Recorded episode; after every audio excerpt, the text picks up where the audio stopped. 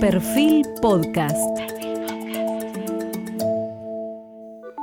Periodismo puro. Jorge Fontevecchia, en entrevista con el fiscal general de la ciudad de Buenos Aires, Juan Bautista Maíquez.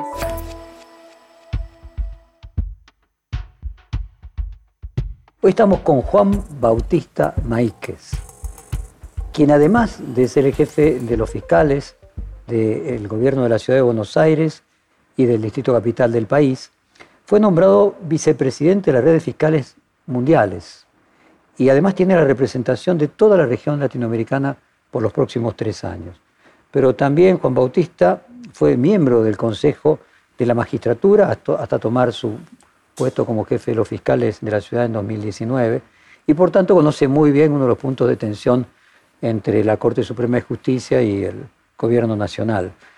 En Twitter se presenta como abogado, egresado de la UBA, de la Universidad de Buenos Aires, docente de la UCA, o sea, la Universidad Católica, y de la UBA, socio refundador de San Lorenzo, fiscal general de la Ciudad de Buenos Aires. que tiene una impronta dentro del mundo judicial porque es hijo de Carlos Maíquez, ex ministro de Justicia de María Eugenia Vidal y actual juez de la Cámara Federal de Casación Penal, uno de los puestos más importantes en la justicia. Y es hermano, a la vez, Ignacio Maíquez, uno de los fiscales que investigó a Cristina Kirchner en las causas de obra pública Los Sauces y Otesur. Juan Bautista desarrolló su carrera profesional en el Poder Judicial de la Nación desde el año 2000. Posee un máster en Administración de Justicia otorgado por la Universidad Italiana Unitelma Sapienza con sede en Roma. Fue secretario del Tribunal de Enjuiciamiento del Ministerio Público Fiscal y secretario del Tribunal Oral en lo Criminal número 17 Además, en 2014 fue designado secretario letrado del Consejo de la Magistratura y representó al Consejo ante la Comisión Bicameral de Monitoreo e Implementación del nuevo Código Procesal Penal de la Nación. El fallo reciente de la Corte Suprema reformando el Consejo de la Magistratura y también las recientes sentencias favorables que fue acumulando Cristina Kirchner, quien oportunamente lo acusó a Juan Bautista de ser parte de la mesa judicial, hace más oportuno que nunca este reportaje. Así que bueno, quiero comenzar preguntándolo, ¿cuál es tu opinión sobre el reciente fallo de la Corte modificando al Consejo de la Magistratura, que vos integraste, así que tenés una experiencia personal? Bueno, buenas noches. Em, a ver, el fallo me parece saludable, eh, me parece que la Corte eh, hace hincapié en, el equilibrio de los estamentos que, integran el Consejo de la Magistratura, en un fallo que venía hace mucho tiempo este, sonando que iba, que iba a salir, en su momento este, a raíz de las distintas este, conversaciones que había entre los distintos espacios políticos acerca de un, nuevo proyecto de ley, eh, entiendo que fue que fue postergándose, pero es clave en un, organismo como el, como el Consejo de la Magistratura, eh, con tan delicadas funciones, esté representado eh, por los distintos estamentos y haya un equilibrio. Eso no tengo duda que está muy bien este, el fallo que hizo la Corte respecto a, lo, que buscaba. ¿no? Yo integré este organismo, eh, lo integré ahora con el fallo de la Corte le integré, este, un organismo eh, inconstitucional, de alguna manera, pero eh, en el momento en que yo lo integré, y, fue un momento en donde se, avanzó muchísimo y se, se, lograron eh, acceder a, consensos y acuerdos en donde elevamos más de 250 ternas al Poder Ejecutivo, se logró todo por consenso. Es decir, la falta de equilibrio de los estamentos, a los que hoy hace referencia la Corte en su, en su fallo, en el momento en que yo lo integré, quedaron eh, al margen porque todo se logró con consenso. O sea, todo lo. Bueno, eh, había dos o tres votos que siempre eh, estaban, se oponían a todo lo que, lo que la mayoría este, resolvía, pero todo fue eh, por más de dos tercios de los, de los presidentes. Es decir, había un consenso. O sea, con acuerdo con la oposición. Con, parte de la oposición, con parte de los jueces que integran el Consejo de la Magistratura, con parte de los abogados, con el académico. ¿Asocias en algo eso eh, de que pueda ser la explicación por la cual el fallo no se produjo en esos cuatro años que vos integraste el Consejo? Es decir, el reciente reportaje Alberto Fernández critica por qué el fallo sale ahora, seis años después de que ingresó a la Corte, y no salió en ninguno de los cuatro años que fue eh, presidente Macri. Eh, vos fuiste además subsecretario del Ministerio de Justicia eh, de Macri con Germán Garabano, ministro de Justicia. ¿A qué atribuís que en ese momento el fallo no salió y sale ahora? ¿Te genera alguna suspicacia en ese sentido? No, suspicacia ninguna. Entiendo que la, Corte tiene su, agenda. en la agenda de la Corte, durante los cuatro años en el que, en el que presidió Mauricio Macri, no, no escuché que haya estado eh, en tema.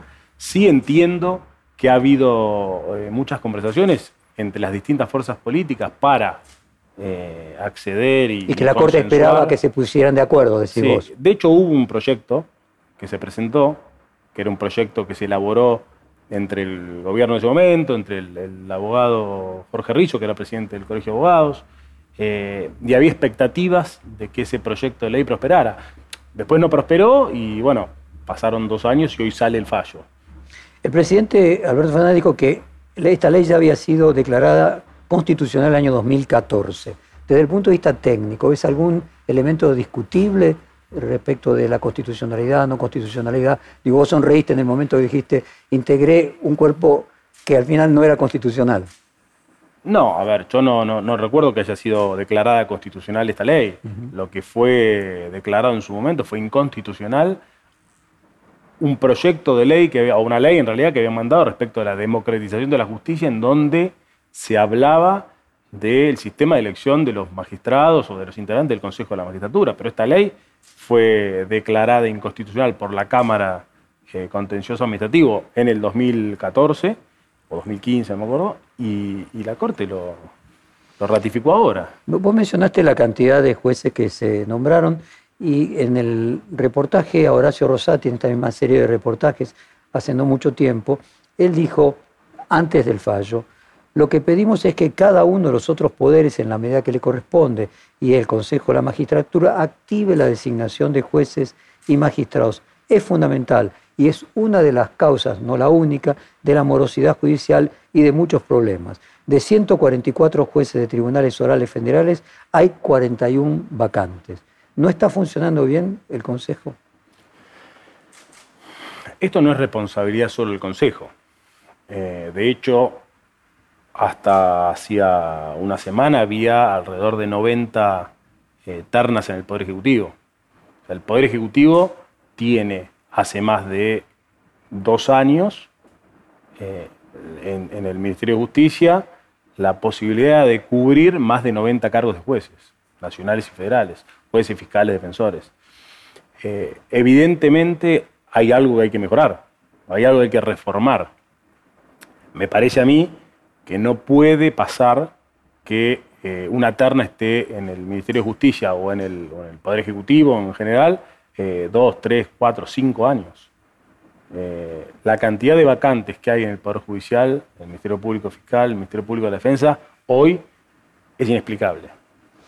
Otro punto interesante, y dado que vos estuviste allí, se dice que el Consejo tiene un presupuesto varias veces mayor que el de la Corte Suprema.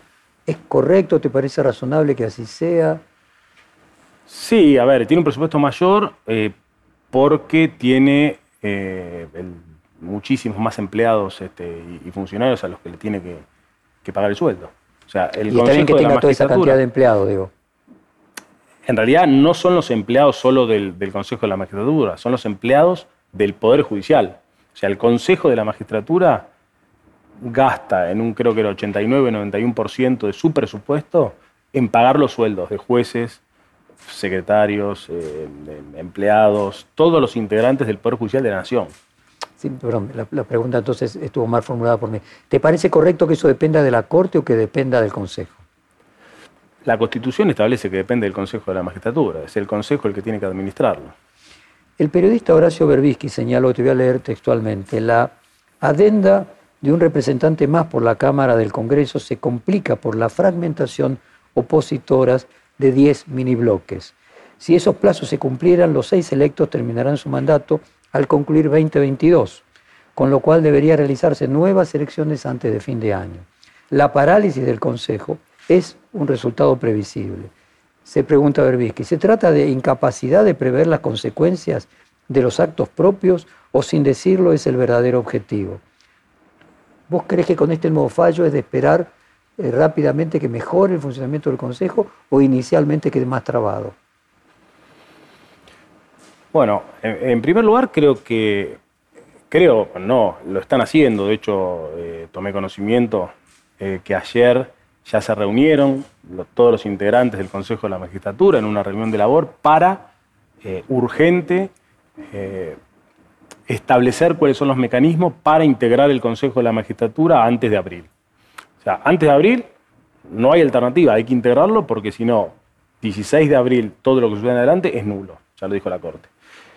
Una vez que esto suceda, desde mi punto de vista, va a funcionar mejor. Las fuerzas políticas debieran consensuar para sacar una ley en donde eh, el número de integrantes sea menor. Yo creo que el Consejo de la Magistratura tiene que tener un número menor a 20. Eh, ¿Y te parece que están dadas las condiciones para que se consiga, dada la, podríamos decir, el, empate técnico que hay en las dos cámaras del Congreso para que haya una nueva ley en un periodo de tiempo tan breve? Quisiera creer que sí. Eh, es por el bien de la, República. Eh, no puede ser que las fuerzas políticas no se pongan de acuerdo, aún más cuando la Corte les ha exigido directamente que saquen, se pongan de acuerdo, saquen una ley porque si no todo lo que venga después va a ser nulo. Se tienen que sentar, se tienen que, poner a dialogar, consensuar qué es lo mejor para el Poder Judicial de la Nación y sacar una ley donde todos los estamentos estén representados y haya un equilibrio. Déjame salir del Consejo de la Magistratura. Eh, ¿Cuál es tu evaluación de la relación que existe entre el ministro de Justicia, Martín Soria, y la Corte en general? Bueno, mi evaluación, por lo que leo en los medios, evidentemente no es buena. Institucionalmente, eh, y no voy a, a juzgar o a, calificar personalmente al ministro Soria, a quien no tengo el gusto de conocer, pero institucionalmente me parece que no le hace bien ni al Poder Ejecutivo, ni al Poder Judicial, ni a la sociedad, ni a la relación que debiera existir entre el gobierno y, el Poder Judicial. En este caso, con la Corte Suprema como cabeza del Poder Judicial. Las manifestaciones que ha hecho descalificando a los miembros de la Corte, yo personalmente no estoy de acuerdo y no creo que sume en lo que necesitamos como país. Eh, en el reportaje que citáis recién de Rosati, yo le pregunto cuánto debe haber de un político y cuánto de un jurista para integrar la Corte Suprema y ser presidente de la Corte. Y venía al, ejemplo de la clásica representación de la espada y la balanza. ¿no? ¿Cómo contestarías vos a tus alumnos en la universidad cuánto debe tener de jurista y cuánto de político un miembro de la Corte y un presidente de la Corte? Sí, lo escuché, escuché la entrevista al doctor Rosati, bueno, brillante. Eh, él hablaba de el plus que le genera a un ministro de la Corte el haber pasado por la política. Por la, por la política. Yo creo que para un cargo como, como ese de ministro de la Corte, con la sensibilidad de los temas que tiene que resolver día a día y el impacto que generan o que pueden llegar a generar sus resoluciones, eh, sin duda tiene que ser un gran jurista, pero sin duda tiene que tener una, una trayectoria o, o un conocimiento este, político, de ciencias políticas, como decía el doctor Rosati. ¿Y para ser jefe de los fiscales?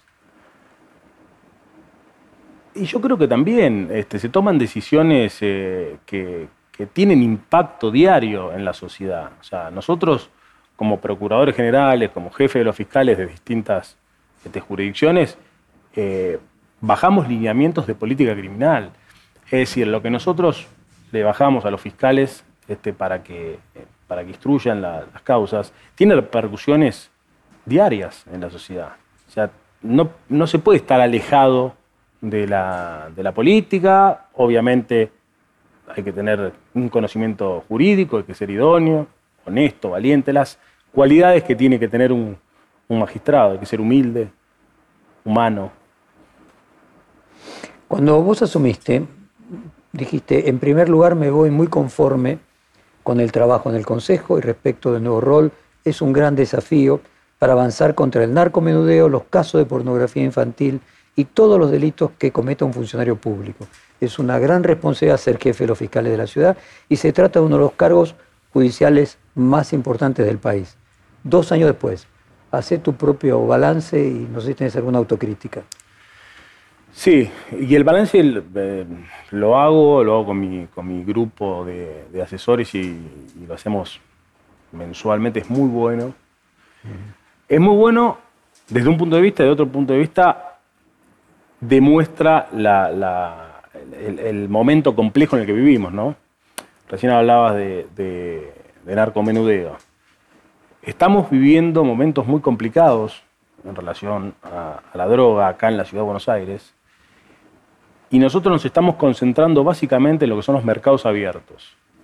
Es decir, estamos apuntando y, destinando los recursos, o la mayoría de los recursos en realidad, en evitar que, sobre todo en los barrios vulnerables, los lugares públicos en donde los chicos deberían estar jugando o yendo al colegio, no se venda droga, sobre todo Paco. Es un proyecto que, se trae de Estados Unidos, en donde hay que hacer eh, caer, el Estado tiene que caer y tiene que estar presente para que esa gente no esté más en la zona en donde nuestros chicos deberían estar jugando. Y hoy está pasando. Está pasando y es complicado. Lo estamos atacando, he creado una fiscalía especializada en estupefacientes, en, narcocriminalidad, a cargo de la doctora Mil, en donde en un año ya hemos tenido eh, muchísimas condenas de, efectivo cumplimiento, investigaciones este, que se están llevando adelante con resultados eh, muy buenos, lo que por un lado es bueno y por otro lado nos demuestra la, complejidad del tema, ¿no?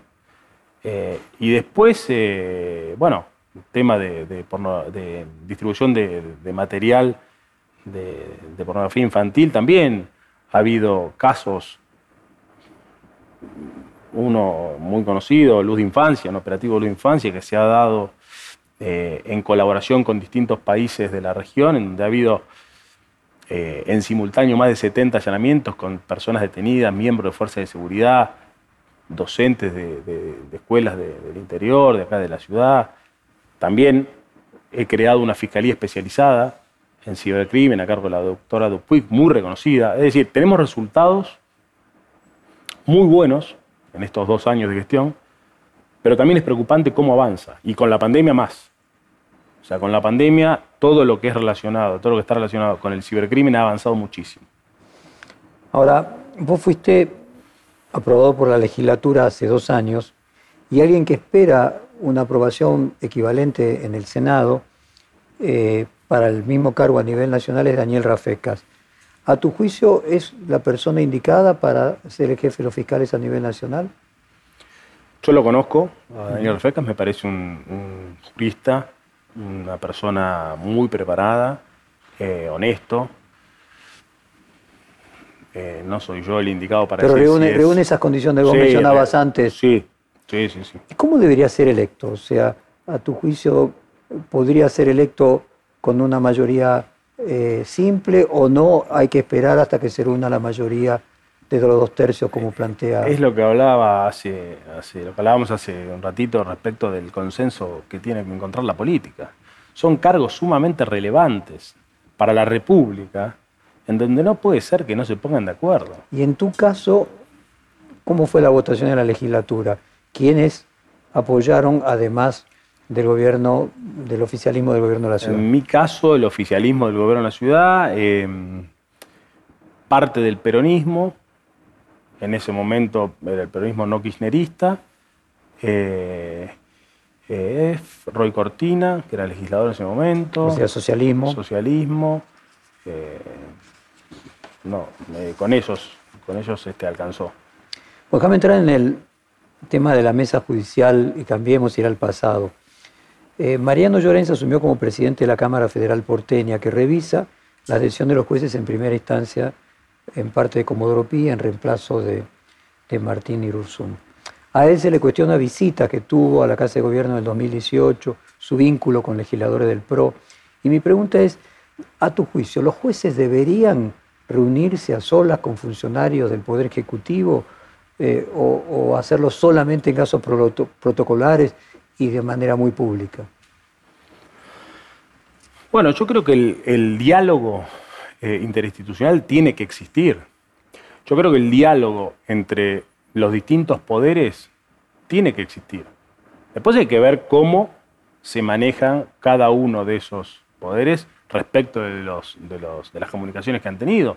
Pero la relación entre Poder Ejecutivo, Gobierno y Poder Judicial tiene que existir.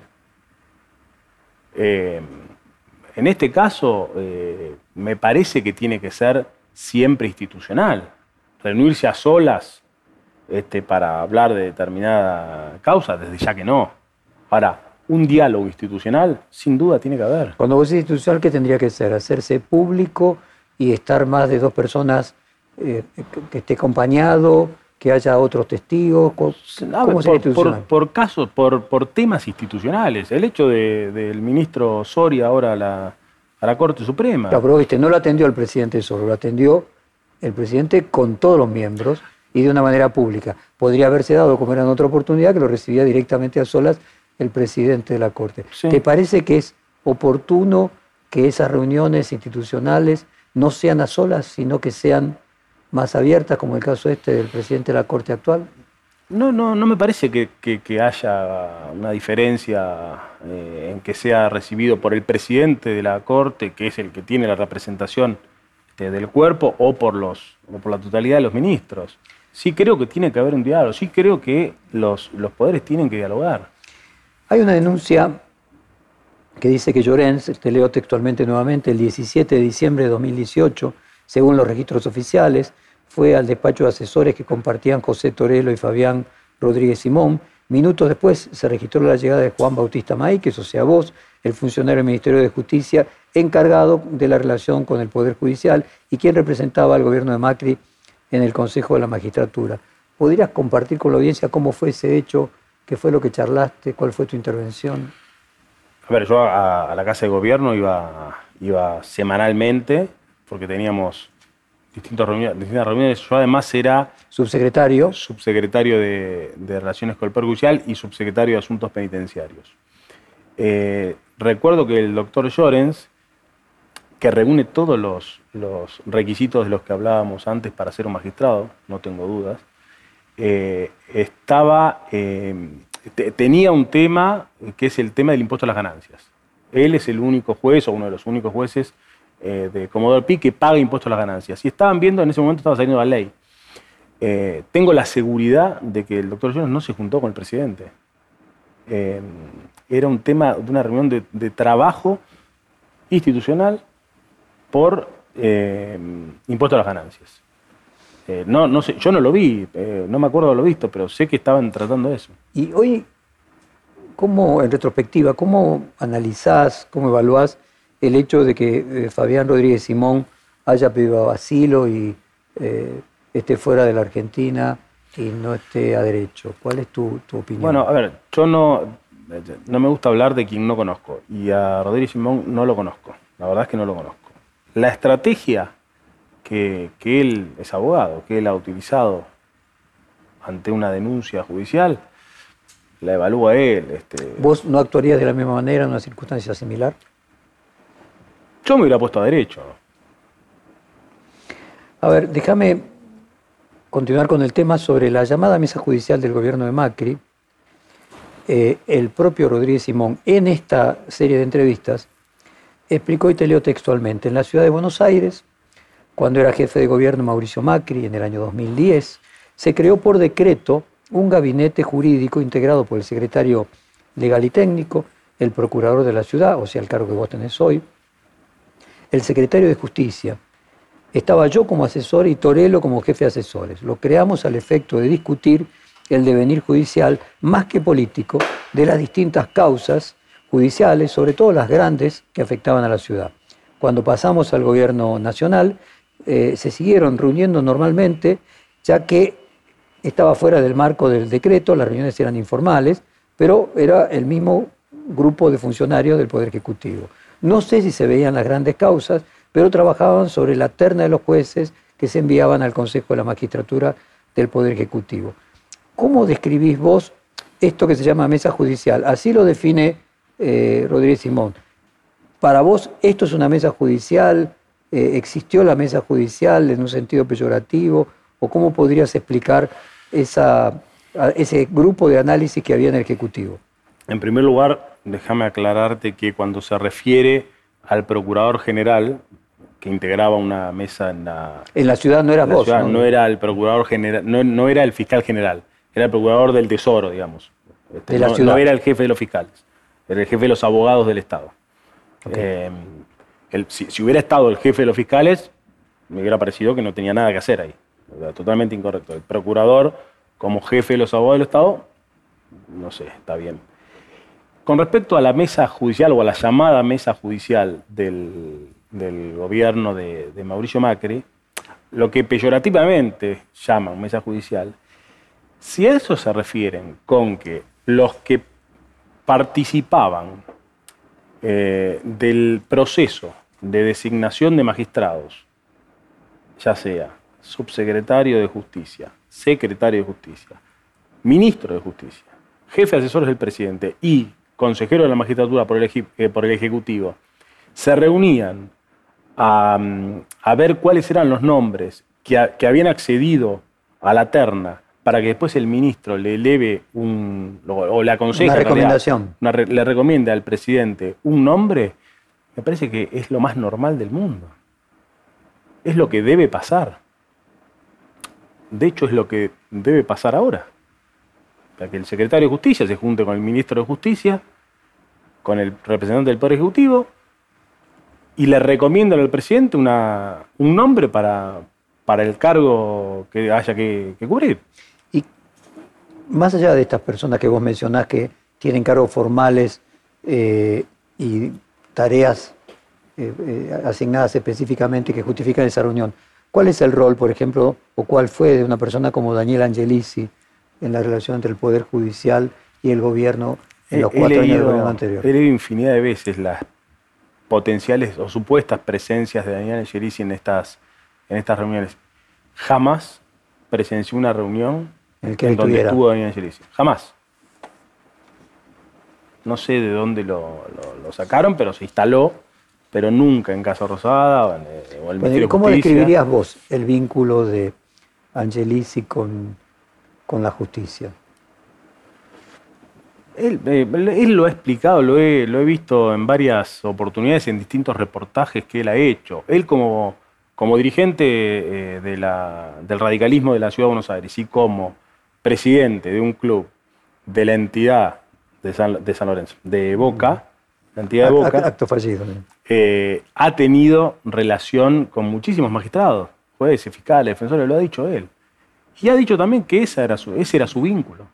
Ahora, existen los operadores judiciales, es decir, eh, así como la palabra mesa judicial puede resultar, eh, puede tener una connotación peyorativa, eh, ¿cuál sería la diferencia entre una persona que tiene muchos amigos en la justicia y un operador judicial?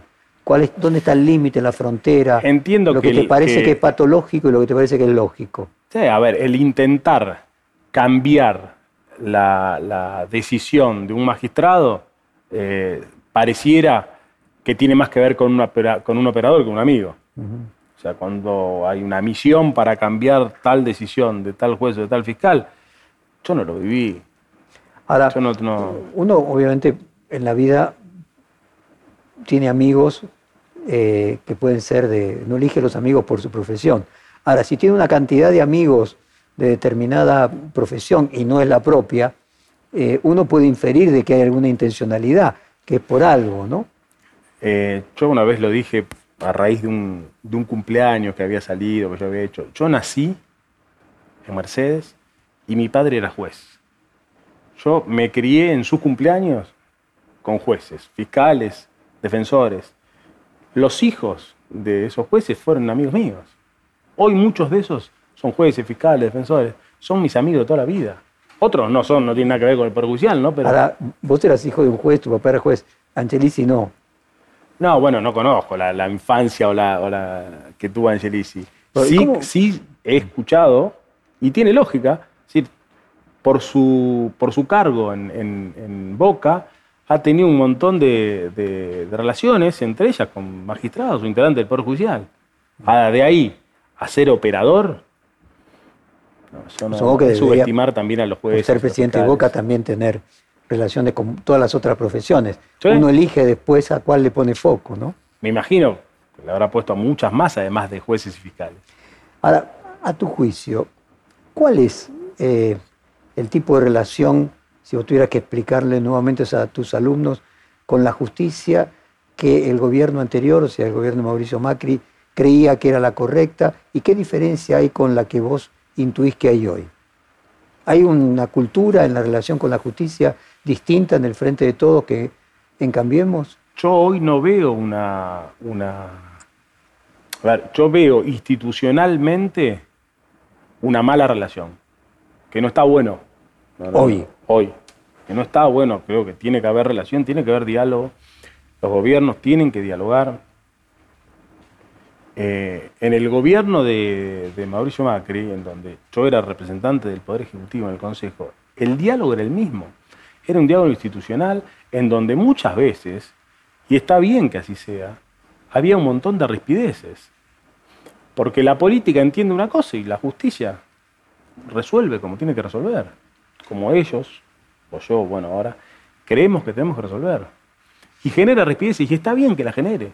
Siempre cuando no haya una invasión de uno sobre otro. Visiones, perspectivas eh, culturales, ¿no? Cada, em, digamos, cada punto de vista eh, incluso no dentro de un partido entero, sino dentro de líneas de un partido, pueden tener sesgos y perspectivas distintas de cómo tendría que ser esa relación. Eh, te pregunto, por ejemplo, la diferencia entre la visión de cómo tiene que ser la relación con la justicia de Horacio Rodríguez Larreta en la ciudad con la que tenía Macri a nivel nacional. ¿La ves, ves algún tono diferente? No, a ver, yo tengo, lo, he escuchado a, Horacio Rodríguez Larreta en reiteradas oportunidades decir, no tengo, no conozco ni siquiera eh, ni jueces ni fiscales. No conozco jueces ni fiscales. Eh, o sea, sería correcto decir que Horacio Rodríguez Larreta tiene menos preocupación por el funcionamiento de las causas judiciales que la que tenía Macri. Es que Macri no tenía una preocupación, por lo menos a mí, no, a mí no me consta, de que hubiera tenido una preocupación por las causas judiciales. Horacio Rodríguez Larreta tampoco. O sea, yo he tenido diálogos este, formales con él, nunca me ha hablado de una causa. Nunca. Pero, vuelvo a una pregunta, ¿te parece que sería injusto decir que Horacio Rodríguez Larreta tiene menos interés, preocupación, foco en causas judiciales porque lo afectan menos que Macri sí tenía causas que a él o a su familia la afectaban? Bueno, desde un punto de vista personal, personal, eh, entiendo que Horacio Rodríguez Larreta no tiene eh, causas penales o, desconozco. Eh, a vos se te acusó de visitar el despacho de la jueza Ana María Figueroa cinco días después de que asumiera Macri para pedirle que firmara un fallo que declarara abstracta la discusión sobre la constitucionalidad del pacto firmado entre Argentina e Irán por la causa AMIA la jueza se definió a sí misma como la primera víctima del lawfare. Aclaró luego que vos no fuiste la persona que ejerció presión, pero me gustaría que compartieras hoy retrospectiva cómo fue ese episodio con la jueza Ana María Figueroa y qué opinás de la denuncia que ya hace a posteriori. ¿Qué opino? no, no, existió. No existió ese encuentro, no, no conozco el despacho de la doctora Figueroa. La conozco a la doctora Figueroa, de haberla visto en distintos eventos sociales, este, porque en su momento era presidenta de la Cámara Federal de Casación y yo era subsecretario de Justicia, eh, y es colega de mi padre, en la misma Cámara Federal de Casación. No sé por qué en su momento eh, dijo eso, no sé si alguien la fue a visitar o a ver por este tema puntual, Y, usó tu nombre en y no sé por qué usó mi nombre. No lo sé. ¿A qué atribuís? Una clásica pregunta que muchas veces repito en estos cuestionarios, una pregunta de, de psicoanálisis clásica. Eh, ¿Qué tiene que ver usted con lo que le pasa? Usted me cuenta lo que le pasa, pero se debe hacer alguna reflexión que, por qué le pasa a usted. O sea, Cristina Kirchner también te coloca a vos, eh, te menciona con nombre y apellido como parte del ariete en el lawfare. ¿Por qué crees que apareces vos? Sí, en realidad eh, la, mención que hace la, vicepresidenta es a raíz de esta mención que hace Ana María Figueroa. Eh, bueno, ¿y por qué crees que hace esta mención Ana María Figueroa? Bueno, hay una realidad eh, que es que mi hermano intervino en una de las causas como fiscal en la que estaba, en la que está este, imputada la vicepresidenta y, otros tantos este, imputados más. En su libro también le dedica una a la familia a la familia judicial y, como ejemplo pone a la familia Maíquez. Entiendo que será por eso. Eh, déjame pasar al tema de la intervención de los servicios de inteligencia en la justicia. Eh, inclusive vos con tu propia experiencia hoy como jefe de los fiscales. ¿Es útil? ¿Debería existir? ¿No debería existir? ¿En algún momento eh, actuó de manera incorrecta? Yo no tengo eh, interacción con los servicios de inteligencia porque, bueno, nosotros tenemos una policía judicial este, que es la que, o, trabajamos con la policía de la ciudad, con distintas fuerzas de seguridad que no, que no, que nos alcanza para hacer las tareas que, hacemos. Entiendo que tiene que existir cuando hay este, delitos, sobre todo federales, en donde se investigan terrorismo y otras tantas, otras tantas y otros tantos eh, delitos, tiene que haber. Para eso existe un servicio de inteligencia. Ahora, siempre hay que evitar que exista la promiscuidad que dicen que existió en algún momento. Pero yo no tengo como experiencia personal ningún, este, no he interactuado nunca con los servicios de inteligencia. Déjame entrar en el tema de la impunidad. Los últimos fallos que desligan a Cristina Kirchner de algunas de las causas en las que estaba involucrado, a tu juicio, ¿responden a alguna causalidad política? Yo creería que no. Eh, Estoy convencido que los jueces dictaron el fallo que dictaron por convicción. Se puede estar de acuerdo o no. Yo personalmente no estoy de acuerdo, pero no estoy de acuerdo en la finalización que se le dio. Yo creo que en la instancia en la que estaban y por el, por el rol que tiene el tribunal oral en lo criminal eh, que tenía que intervenir, la finalización debiera haber sido el juicio oral. Te estás refiriendo al caso Tesulo Sauces en este momento. A ver, el argumento que yo escucho por parte del oficialismo nacional es de, puro derecho, para decirlo de alguna manera, no se puede blanquear dinero blanco. Si es con cheque, eh, evidentemente no puede ser dinero negro. Y si lo que se, o, sea, por lo tanto, una causa de blanqueo sobre dinero blanco es un oxímoron en sí mismo. Si lo que se pretende es investigar la corrupción, hay otros eh, tribunales que están juzgando la, corrupción. ¿Es plausible? ¿Es opinable? Y tratar de explicarlo para los legos en derecho. Yo tengo un problema, que es que mi hermano fue el fiscal, por un lado. Por otro lado, es eh, una resolución que hoy está a estudio de la Cámara Federal de Casación donde está mi padre. No en la misma sala, pero otra sala. Tengo una opinión respecto, creo que eh, parte de lo que se dice en el fallo es correcto, parte no, porque habla de un periodo, pero más allá de eso, eh, quisiera ser prudente y no, no, meterme en este tema. Y que la Cámara... por lo menos eh, con el fallo de Rafecas de que en el memorándum con Irán no había delito? Eh, también es un fallo que está ahora en la, está en la justicia. Y yo, como integrante de la justicia, prefería esperar. Pero a ver si interpreto bien. Vos lo que decís, y te iba a preguntar, y supongo que tu respuesta será la misma de la causa dólar futuro. Vos lo que decís es que vos interpretás que en cada uno de los fallos eh, los jueces intervinientes lo hicieron con convicción. Que no es que ven que Cristina Kirchner está más fuerte o menos fuerte y entonces si está más fuerte son más benignos con ella. No, yo creo que actuaron por convicción. Sí. Errada o no, desde el punto de vista de, quien lo mire, pero. Ahora vayamos a un tema más, más, podríamos decir, amplio. El argumento del lawfare, ¿te parece totalmente eh, injustificado o crees que en determinado momento hubo algunos, algunas persecuciones eh, excesivas que terminaron justificando el argumento del lawfare? No, me parece inexistente. Me parece inexistente.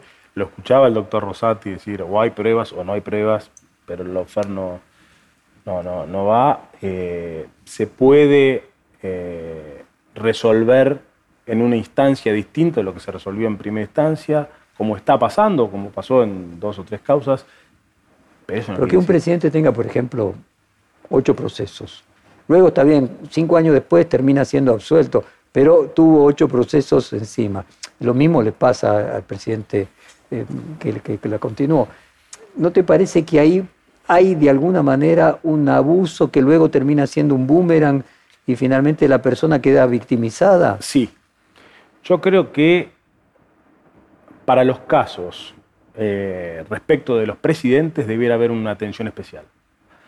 No sé cuál, habría que estudiarlo, habría que analizarlo. En eso coincidís con Rosati, que él planteaba un juicio más abreviado. Sí, con Rosati y con mi padre, que lo ha escrito, y de hecho lo ha, lo, ha dicho en uno de sus fallos, por los cuales, los cuales le valió muchas críticas, eh, pero creo que los expresidentes debieran tener un trámite distinto no pueden deambular por primera vez teniendo 250 denuncias, porque además hoy la política está judicializando absolutamente todo.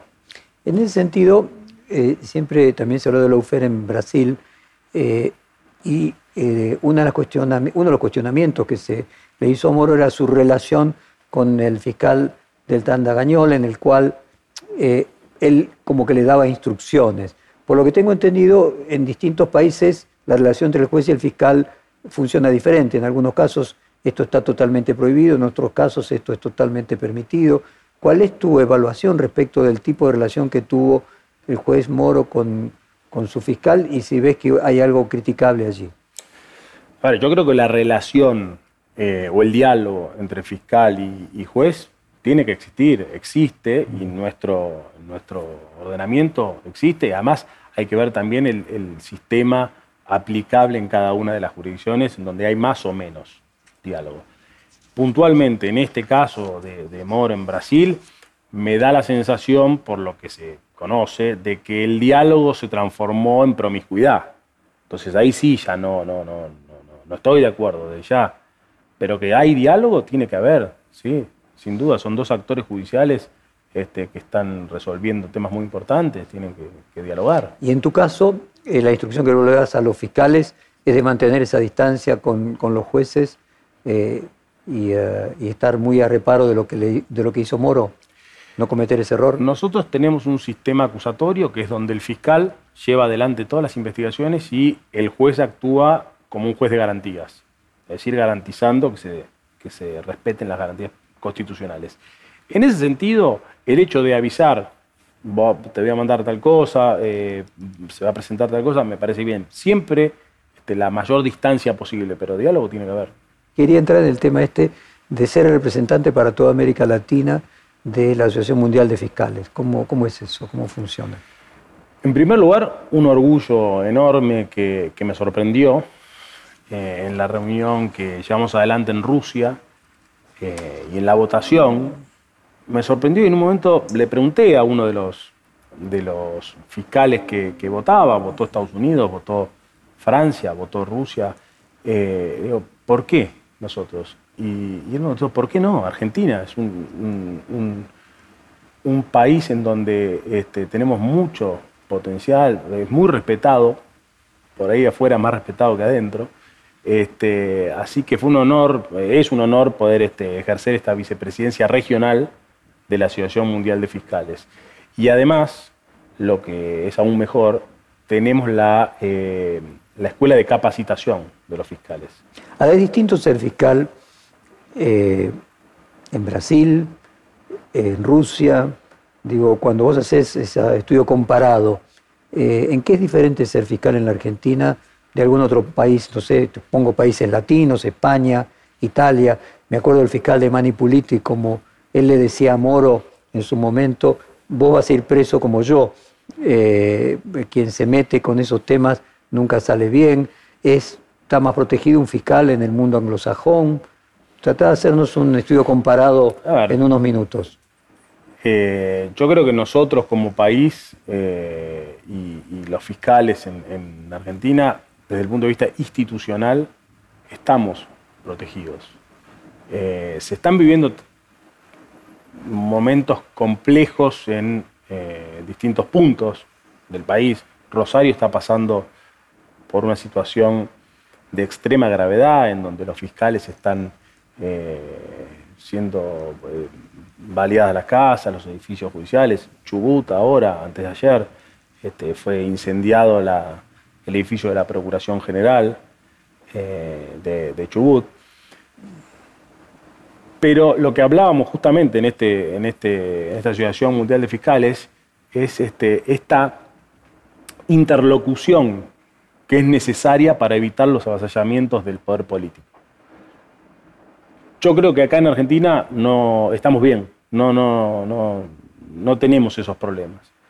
Eh, usted me, eh, Jorge, recién me decías España, este, Italia. Italia cada país tiene sus dificultades, son distintas. Yo estaba en Italia hace poco y veía cómo vivían los fiscales ahí, sobre todo los fiscales antimafia, antiterrorismo, eh, y tiene una problemática que nosotros no tenemos. Eh, la manera en la que viven los fiscales en Italia puntualmente, eh, viven abajo de, los pisos directamente, por la cantidad de custodia que tienen, de amenazas que tienen. Por suerte todavía nosotros no llegamos a eso, espero no llegar. En México lo mismo. En México la, vulnerabilidad este, que tiene el sistema eh, de general es muy grande. La, complejidad es muy grande. Vos mencionaste a tu papá, eh, que era juez en Mercedes, vos te creaste en Mercedes, y ahí Jerónimo Ustarroz, eh, quien está sindicado como operador judicial del del kirchnerismo también es de, de Mercedes. ¿Cómo es tu relación o cómo fue tu relación con él cuando vos integrabas el Consejo de la Magistratura?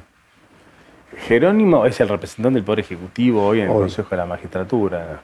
Eh, lo conozco de hace muchísimos años. Es Cuando mencionabas tus amigos, eh, el hijo de jueces, ¿sería uno de tus amigos? Sí, no, no, a ver, no es amigo mío, tengo muy buena relación, me parece una gran persona.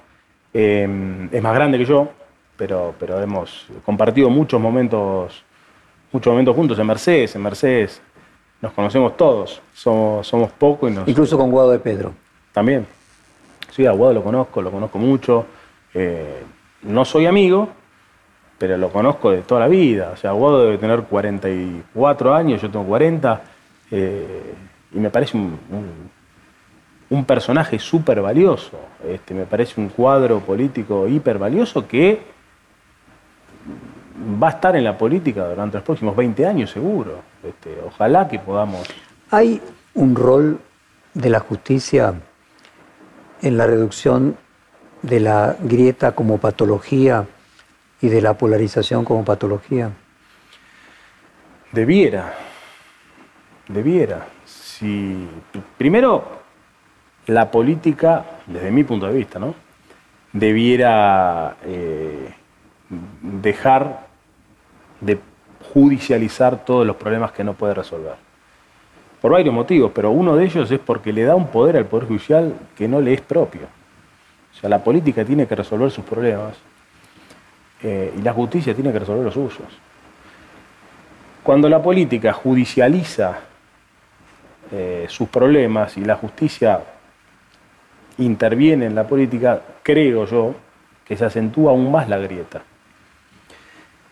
Eh, en mi caso personal, cuando yo juré como fiscal general, muchas notas salieron a decir la jura antigrieta, por la cantidad de personas que habían venido a mi, a mi jura de distinto color político.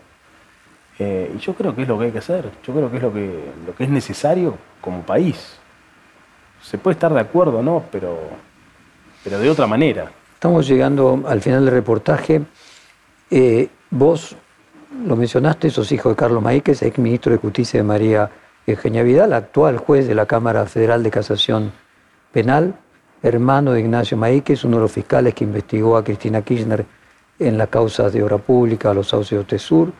Eh, tu familia eh, es oriunda de Mercedes al punto de que estás en contacto con quien paradójicamente tiene tu posición que vos tuviste representando al Ejecutivo en el Consejo eh, de la Magistratura.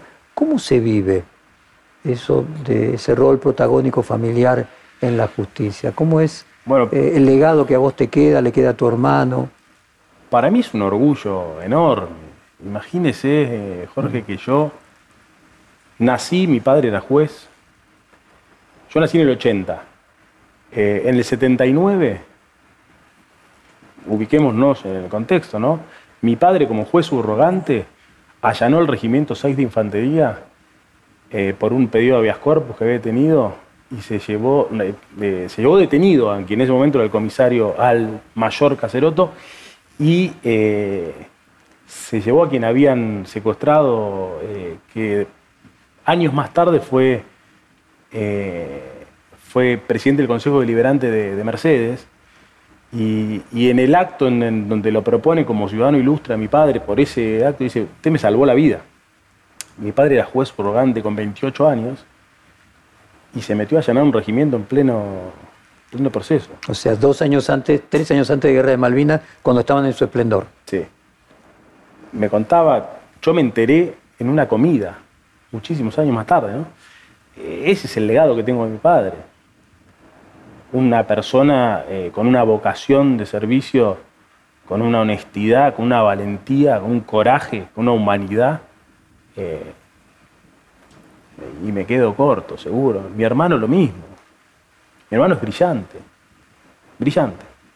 Mis otros dos también no están en la justicia, ¿no? Uno está en Cancillería y mi hermana es intérprete de Naciones Unidas, pero mi madre es licenciada en filosofía. Para mí es un orgullo enorme. Y en, términos judiciales, cuando hablan peyorativamente o despectivamente lo que es la familia judicial, yo no puedo sentir más que orgullo este, de mi familia. Como Bautista que muchísimas gracias por esta conversación. Fue un placer. No, el placer es mío. Gracias. Perfil Podcast.